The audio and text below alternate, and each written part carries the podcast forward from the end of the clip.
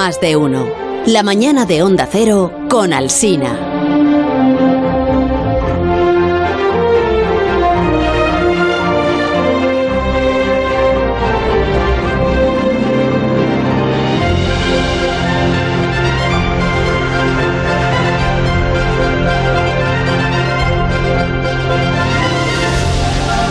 Como cada jueves de cada dos semanas, ¿eh? cada jueves de cada dos a las 11 y 14 minutos con Aparici te lo dice, que es nuestra sección de ciencia con Alberto Aparici y con Begoña Gómez de la Fuente, naturalmente. es que estoy viendo la transmisión del eclipse. ¿eh? Del Ay, eclipse de, ¿Cómo va? Pues, Cuenta, pues, pues cuenta. ya se ve desde Madrid al menos, que es donde está el planetario, que estoy viendo la transmisión del planetario de Madrid. Desde Madrid ya se ve que le falta ya un trocito al sol ahí en la parte Ajá. superior eh, izquierda, como si Sí. le hubiera, la luna le hubiera pegado un bocaín, un bocadito. Sí. Y va creciendo, creciendo, creciendo. Ay, qué bonito. Entonces, Qué Alberto. Alberto, no sé si está pendiente del eclipse o de otras cosas, por ejemplo, No de sé. piquitos o de... ¿Qué tal, Alberto? Sabe. ¿Cómo estás? Hola Carlos, hola Begoña, muy buenos días. Hola. Claro que estoy pendiente del eclipse, hombre. De hecho, lo estoy viendo. Yo, yo no lo estoy viendo desde Madrid, lo estoy viendo desde Santiago de Compostela, porque ya sabéis que en Galicia es donde va a ser mayor eh, el- la mordidita que le va a dar la luna al sol, así que quiero ver la máxima mordida posible. Ah, y que está siguiendo la transmisión de alguien que está en Santiago de Compostela, de algún instituto o algo. Efectivamente. Ah, vale, vale, vale. Es la transmisión, la verdad es que no estoy muy seguro de, de dónde es, pero es de Santiago de Compostela. Ay, pues cuando lo averigüe chívamelo, que me interesa ahí. Claro. El Planetario de Madrid está haciendo una transmisión con comentaristas, son astrofísicos, y un señor muy simpático que es el que maneja el telescopio y que está contando cosas muy interesantes. Se llama Antonio del Solar, fíjate qué bonito es, se apellide así, Antonio del Solar, contando este eclipse parcial. Pues si usted lo está viendo y quiere compartirlo con nosotros, y está, por ejemplo, disfrutándolo, o al revés, está diciendo, pues yo esperaba que fuera una cosa más. Y lo único que se ve es que el sol va perdiendo, va, va perdiendo trozo. Bueno, pues en eso consiste el eclipse, que va tapando un De hecho, de hecho, yo creo que para, para una persona que no tenga instrumentos, igual ni lo nota, porque realmente el trocito del sol que se está quedando eclipsado es tan pequeñito Sí. que no vamos a notar casi nada. Sí, sí, sí. Estaba ahora contando el, el señor del solar, eh, o sea, el señor, el astro, astrofotógrafo que maneja el telescopio, que a lo mejor, a lo mejor, afinando mucho del telescopio, se puede llegar a ver alguno de los montes más elevados de la Luna en, la, en lo que es la silueta de la Luna sobre el fondo del Sol, en esa silueta oscura, podría llegarse a ver algún piquito, que me acuerdo de la tortuga, por eso, algún piquito que fuera, por ejemplo, ha dicho el monte Newton, de ahí de la Luna, que es, que es altísimo, me parece. Oh, qué bonito. Sí, Eso sí, está muy bien. está bonito. Bueno, tú sabes, tú sabes que este eclipse, donde, donde se ve total, que es solo en el Ártico, o sea que vive poca Sí. gente por allí, en realidad es un eclipse anular, no es un eclipse total. Es un eclipse que la Luna está más lejos de la Tierra, como tiene una órbita elíptica, está un poquito lejos de la Tierra y es más pequeñita que el Sol. Entonces se va a ver como un anillo de, de Sol alrededor de la Luna. La gente que, que sea afortunada y esté en el Ártico, claro. Sí, sí. Si tenemos algún oyente en Groenlandia, por ejemplo, y quiere compartir con nosotros su experiencia, el número es el de siempre, el 6, ese, que empieza por 6 y sigue por un 0, ¿no? 609 83 1034, sí. 609 83 1034. Bueno, y ahora el asunto que habrás elegido seguro, Alberto Aparici, para esta semana, que, que no es el del eclipse, el del eclipse... Ah, ya sé cuál es. Vas a hablar ¿Cuál de? A de- elefantes, seguro. De los elefantes estos que están ahí en China, la manada esa que está Ah, recorriendo el país y Mm. que no se sabe Sí. muy bien a dónde va y por qué. ¿No es de eso lo que vas a Pues no, pues Ay. no voy a hablar de eso. Aunque sí que voy a hablar de unos animales Sí. y le he pedido a Fran Montes que nos busque una música apropiada para, para estos animales, Sí. apropiada para hablar de tiburones. Ay, no, no, Sí, esto no. No, Fran, esto no, por favor, que, está, que están, este no es el tipo de música que yo quiero. Está muy manida ya esta música, ¿eh, Alberto? Por eso, ¿no? Te quejas. Pero que no es por manida, que lo que pasa es que esta música, que por cierto es súper buena, me encanta John Williams, eh, está diseñada para que pensemos que el tiburón es nuestro enemigo y que nos va a comer. Ah, claro. Pero yo creo que yo creo que los tiburones merecen más bien una música como esta otra. No, no, Los tiburoncitos ahí nadando por el mar No, tranquilamente, de verdad que no. haciendo sus cosas. Sí, han, han matado a la madre del tiburón, pobrecito. No, o sea. O sea, no, muy ven- bien, no muy bien, muy vendrás, bien reconocido. Sí. no Ha habido un vendrás hoy, no vendrás al programa con intención de blanquear a los tiburones, ¿no? de normalizar a los tiburones, contarnos que son seres angelicales. Esto lo hiciste la semana, la, uy, la semana, la temporada pasada con las medusas, me acuerdo. Me Sí, acuerdo. señor, Sí, es verdad. Y la audiencia reaccionó regular. Dijeron, ¿qué hace, ese, ¿qué hace ese señor hablando bien de esta medusa que me acaba de destrozar el verano? A ver, no, no quiero convenceros de que los tiburones son seres angelicales y maravillosos. Está claro que los tiburones son cazadores y como todos los cazadores, pues se comen a otros animales. Pero también son cazadores los caballitos de mar y nadie piensa que los caballitos de mar sean terribles, ¿no? Claro, porque un caballito de mar no puede comerte entero ni, dejarte sin piernas. Claro. Claro. Bueno, pues precisamente ahí quiero llegar yo, que, que los tiburones tampoco. Que, que la mayoría de los tiburones son bichos muy tranquilos y que, y que ni siquiera son grandes, comen gambitas, comen cangrejos. De hecho, mira, fíjate, has dicho, ¿sabes lo que comen en grandes cantidades muchos tiburones? Chopito. Pues más o menos, bueno, medusas en realidad. ¿Medusas? Las, ¿Ah, sí? Medusas, porque piensa, piensa lo siguiente, las medusas son como los mosquitos del mar. O sea, las Sí. medusas están por todas partes y defenderse no se defienden mucho. Entonces son muy fáciles de comer y los tiburones y muchos otros peces, pues para adentro con las medusas, lógicamente. Ah, pues mira, si nos quitan de en medio las medusas ya me empiezan a caer mejor los tiburones, fíjate. Hombre, Y, pero eh, tu, tu empeño en defender hoy en el programa a los tiburones de esta manera tan fervorosa, o sea, es que es el Día Internacional del Tiburón, ¿no? Y, y no me he enterado, ¿o qué? no, no. La, la razón es una, una razón científica, como siempre, que es que la semana pasada nos hemos enterado, porque se acaba de publicar en Science, y a mí me ha parecido un artículo muy notable, de que hace 20 millones de años hubo una catastrófica extinción de tiburones. Hace 20 millones de años, en unos poquitos miles, esta música no, esta música es fea, quitadla. No, esta, esta música no me gusta. Está mejor. Es que esta otra no le pega nada. Bueno, pues que, que hace, que hace 20 millones de años, en unos, pic- en unos poquitos miles de años, el 90% de los tiburones desaparecieron del mar abierto. Y esto es noticia porque ha sido una enorme sorpresa, porque nadie tenía marcada en su agenda de paleontólogo, cuidado con hace 20 millones de años, que aquí pasó no sé qué, hubo una, una erupción volcánica y ah, los animales se murieron. Nadie tenía ninguna noticia de que hace 20 millones de años pasara nada. Así que lo, lo acabamos de descubrir ahora gracias a los tiburones. Has dicho Bueno, que, los desaparece- tiburones que desapareció el 90% de los tiburones que había.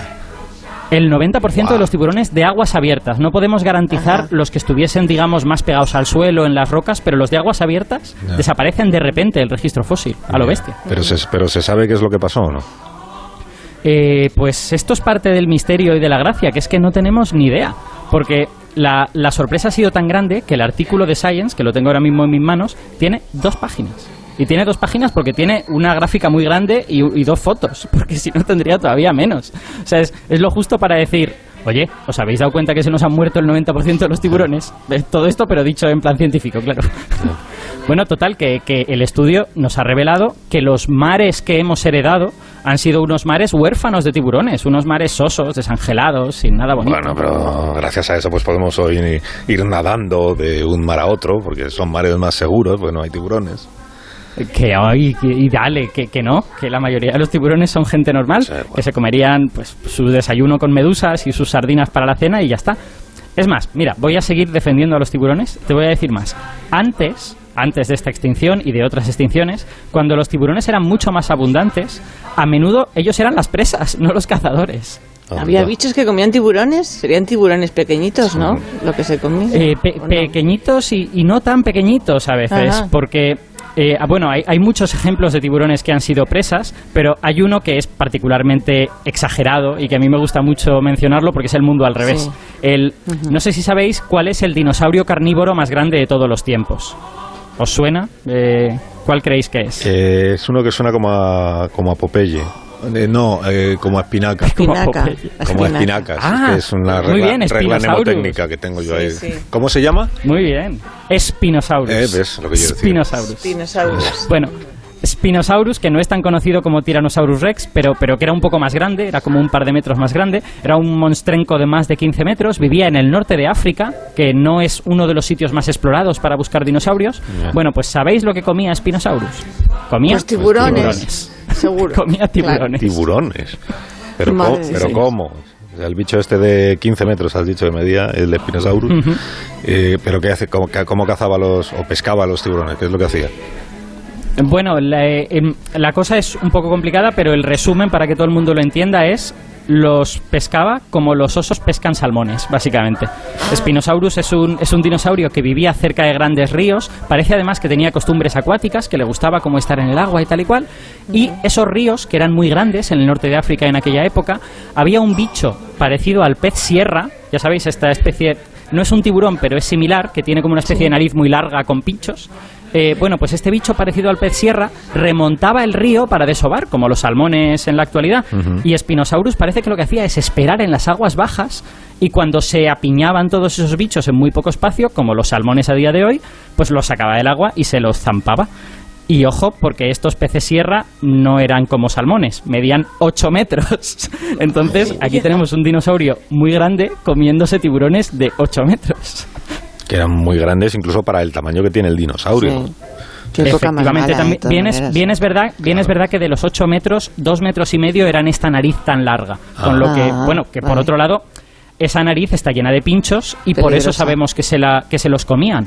Porque mm. hemos descubierto esqueletos de Spinosaurus con alguna barba, alguno de esos pinchos, pegado en la mandíbula. Que algún, algún, alguna heridita se llevó ese Spinosaurus. Bueno, no es encomiable tu esfuerzo ¿eh? por convencernos de que los tiburones son seres adorables. Hoy en esta sección llamada Adopte un tiburón es encomiable, pero... Muy bien, me encanta. Vamos a llamarle así. Pero, a ver, lo de la música de Bambi todo el tiempo yo ya no lo veo. es, horrible. Que ya es suficiente. Y igual si llamamos a un experto en tiburones de verdad, pues nos da, digamos, la versión correcta de la historia. De, sí, quita a Bambi, sí, ya es, ya es suficiente que voy a saludar a Humberto Ferrón, que es investigador de la Universidad de Bristol en el Reino Unido y que él sí es experto en tiburones fósiles. Eh, Humberto, buenos días. Hola, buenos días, ¿qué tal? Buenos días. ¿Tú compartes este, este fervor, esta devoción que tiene Alberto Aparici por el tiburón, como si fuera un, un ser eh, desvalido al que deberíamos coger cariño? Bueno, yo en cierto modo sí que comparto esa opinión, ¿no? Además, Es lo que me toca por eh, profesión, pero sí que es verdad que la gran mayoría de tiburones son inofensivos para el ser humano y, y de hecho, de casi las 400 especies que tenemos a día de hoy, algo menos de 10 son consideradas como potencialmente eh, peligrosas. Que no quiere decir que estas 10 especies coman eh, eh, humanos, ¿no? sino que simplemente por su tamaño, por ejemplo, pues ya son consideradas como potencialmente peligrosas para nosotros, pero como también lo son animales de gran tamaño como elefantes, hipopótamos, etcétera. Y las muertes por tiburón anuales son, son muy pocas. Pero sí que es verdad que después de, la película de Tiburón, pues se, generó esta selacofobia, ¿no? O miedo irracional a los tiburones. Selacofobia, qué palabra tan bonita. Sí, de hecho, o sea, es un término real. que creo que de hecho apareció a, partir de, de, la, de la película. Ah, culpa de Spielberg, todos. Oye, ¿y cómo, se, cómo se descubre una extinción de tiburones? Nos ha contado Alberto este artículo eh, científico que dice 90% de los tiburones desaparecieron hace 20 millones de años. Pero ¿en, en, qué hay que fijarse o qué dónde hay que mirar para darse cuenta de eso, de que, han de que desapareció el 90% de los tiburones que había? Para esto hemos de ir irremediablemente al registro fósil. El registro fósil es una de las pocas fuentes de información que tenemos para conocer la vida en el pasado y qué es lo que ocurrió millones de, años atrás. En este sentido, desafortunadamente, el registro fósil de tiburones es bastante limitado porque, como a lo mejor podéis saber, su esqueleto está principalmente formado por cartílago, que es un material que se descompone rápidamente después de la muerte del animal. Y los restos que mm. normalmente se preservan son restos mineralizados como lo son los dientes o dentículos dérmicos que son escamas, eh, escamas que estaban en la piel y que son los elementos en los que se ha basado el estudio este que, que estabais comentando. De hecho, estos elementos muchas veces los encontramos en gran abundancia porque los dientes y escamas son descartados continuamente durante toda la vida de, del tiburón. De hecho, tradicionalmente se han, se han estudiado principalmente dientes, de, porque nos permiten conocer información sobre qué especies fueron las que, las que existieron, pero existen muy pocos trabajos como, como el que estáis comentando, que se ha centrado en, en el estudio de los dentículos dérmicos o, o las escamas. Y Hmm. esto es un aspecto recalcable del trabajo, porque se puede obtener mucha información a partir de, de estos elementos que no podemos obtener por, a través de los dientes. Sí, si me dejas, si me dejas que haga un comentario sobre estos dentículos dérmicos, eh, hay una cosa que es muy interesante, que es que eh, esta especie como de escamas que están mineralizadas eh, se llaman dentículos porque en realidad tienen la una estructura muy parecida a la de los dientes. O sea, tienen una, una especie de esmalte por fuera, por dentro tienen como una especie de nervio y hay, hay una parte de la comunidad que opina que los dentículos de la piel de los tiburones y nuestros dientes se originan del mismo sitio. Que el antepasado común de los, de los peces, pues utilizó la misma herramienta para crear cosas en la piel y para crear cosas en la boca para comer. Y que en realidad la piel de los tiburones es como una boca muy grande, digamos. Sí, esto, o sea, tienes razón. Hay, mm, está aceptado por la mayoría de científicos, pero todavía hay, hay debate al respecto. Y tampoco se sabe Mm. si primero aparecieron los dientes y luego migraron al resto de, del cuerpo en forma de escamas o fue, fue al contrario. Es otro tema que, Ajá. bueno, que lleva bastantes artículos. Esto, eh, esto lo cuenta Parisi para que generemos empatía hacia el tiburón, porque digamos, si es que somos almas gemelas, pero no. Pero, Sí. Pero si, si ha desaparecido el 90%, entonces antes era una plaga de tiburones lo que había en los mares y océanos. Bueno, eh, se cree que, el- que los tiburones jugaron un papel como máximos depredadores de los ecosistemas marinos bastante más relevante que, que bueno que lo que tenemos hoy en día. Pero ojo, también eh, hoy en día eh, comparten ese rol con otros, o sea, siguen siguen manteniendo ese rol, pero es cierto que lo comparten con otros grupos como ballenas, delfines, eh, aves marinas, focas, etcétera. Hmm. Eh, pero en cualquier caso, los tiburones han estado más de cuatro, hemos de considerar que han estado más de 400 millones de años en, en la Tierra y que su diversidad ha variado mucho a lo largo de- del tiempo. Por lo que eventos como estos, aunque parecen im- impactantes ¿no? a, a priori, pues para los paleontólogos son bastante normales. Por otra parte, los tiburones también eh, fueron mucho más diversos morfológicamente ¿no? de, lo que, de lo que tenemos hoy en día. Y estoy hablando de épocas muy, muy anteriores a la, a la extinción que trata este trabajo. Estoy hablando del Paleozoico, que es una, una época que va de unos 500 a, a 250 millones de años, donde, por ejemplo, dominaron tiburones que conocemos como tiburones fantasmas o, o quimeras. Tenemos unos poquitos representantes hoy en día, pero en aquella época eran los verdaderos reyes de- del mar y teníamos algunas formas bastante eh, llamativas, como el Icoprion, que ten- Hmm. se puede hacer una, una búsqueda muy rápida en internet para ver el aspecto de, de estos tiburones, pero este en concreto, por ejemplo, tenía una serie de dientes que eran como una sierra circular en medio de, de la boca, o teníamos otras especies como Stezacanthus que mm, tenían la aleta dorsal, que es la típica que se ve en, la película de tiburón fuera del agua, pues estos tiburones la tenían modificada y tenían una serie de dentículos dérmicos, de hecho, modificados, que parecían dientes y simulaban una, una gran boca. que, Y el de las de manta para que pareciera que era una boca. Sí, para- sí, Sí. tremendo.